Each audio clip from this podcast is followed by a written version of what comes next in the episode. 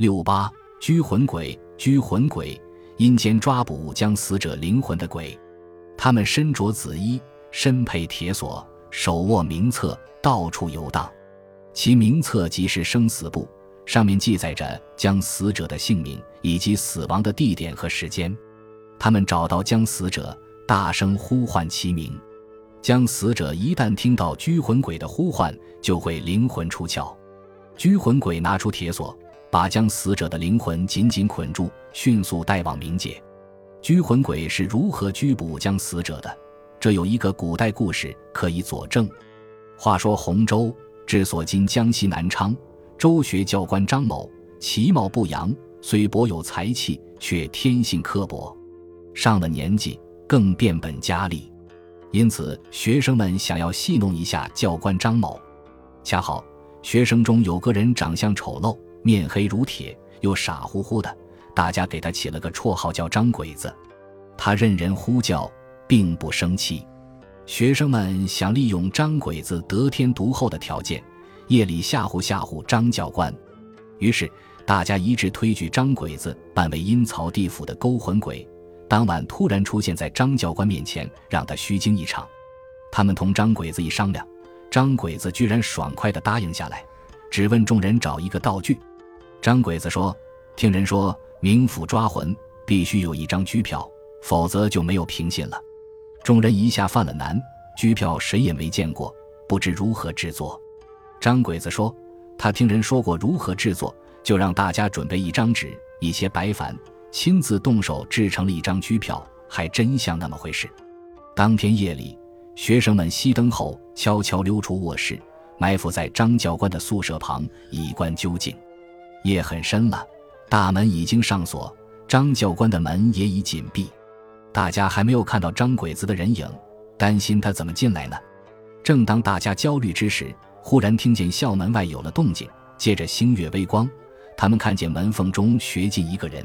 细细一看，正是张鬼子，不禁大吃一惊。张鬼子一声不响，手里拿着锒铛铁锁，面目也变得更加狰狞可怕。大伙看他演得如此认真，倒有些毛骨悚然。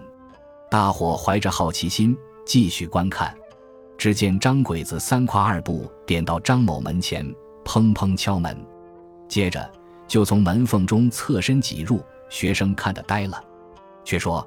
张教官已然起身点灯，看见张鬼子站在房里装神弄鬼，不禁大怒，猛喝一声：“畜生！这么深夜来干什么？”我知道了，一定是其他学生指使你黑夜中来吓唬我。我会看不出你们玩的鬼把戏。张鬼子不慌不忙出示拘票，笑笑说：“我是奉了阎罗王的拘票来勾你魂的。”张教官嗤之以鼻，一把将拘票抓在手里。独将起来，张鬼子很有耐心地等着，慢慢扯下包在头上的头巾，走到教官的身边。张教官还没有读完拘票，突然瞥见身边张鬼子头上横着两只脚，立即惊恐地狂叫一声，直挺挺地跌倒在地，离开了杨氏。于是张鬼子走到庭院里，招呼学生都出来。学生见到他那副牛头鬼差的脸面，怕得要死，站得远远的。